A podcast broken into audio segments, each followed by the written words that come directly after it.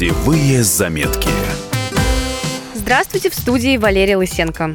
Новый год уже не за горами, и если вы не хотите сидеть все праздники дома, пора планировать поездку. Сегодня расскажу вам, в каких европейских странах лучше провести каникулы. Главный праздник для европейцев все-таки не Новый год, а Рождество, которое католики празднуют 25 декабря. Подготовку к торжеству начинают за несколько недель. Устанавливают ярмарки, украшают улицы, а в сочетании со старинной архитектурой получается просто сказочная картинка. Увидеть ее можно, как правило, уже с конца ноября. Самый оптимальный вариант – лететь в Европу примерно 22-23 декабря, чтобы застать Рождество. Главное, не улетайте в сам праздник обратно. У меня был не очень хороший опыт. 25 декабря прошлого года возвращалась домой из Жироны. Ехать в аэропорт пришлось на такси. Все автобусы отменили до января. Также в канун Рождества весь город как будто вымирает. Позаботьтесь о своем ужине заранее. В Испании, кстати, этими праздниками дело не заканчивается. Здесь еще отмечают День трех королей 6 января. Именно трем королям, а не Деду Морозу или Санта-Клаусу пишут письма с желаниями местные дети. С большим размахом, чем в остальной Европе, Новый год отмечают в Германии.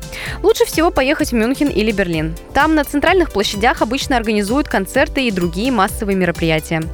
Местные жители расходятся по домам достаточно рано, а вот туристы продолжают праздновать в ресторанах и клубах. На мой взгляд, отличным местом для праздников станет Прага. Недалеко, недорого и страшно красиво. Погода в Чехии на Новый год, как правило, хорошая. Ниже нуля температура в декабре и январе опускается только ночью. Несмотря на низкие цены на отдых, на новогоднее застолье все же придется раскошелиться. Готовьте не меньше 100 евро. Хотите сэкономить? Берите термос с чаем и вперед на Староместскую или Васловскую площади. Там проходят самые массовые новогодние вечеринки. Если вы закроете глаза и подумаете о настоящей зимней сказке, наверняка вы увидите Финляндию.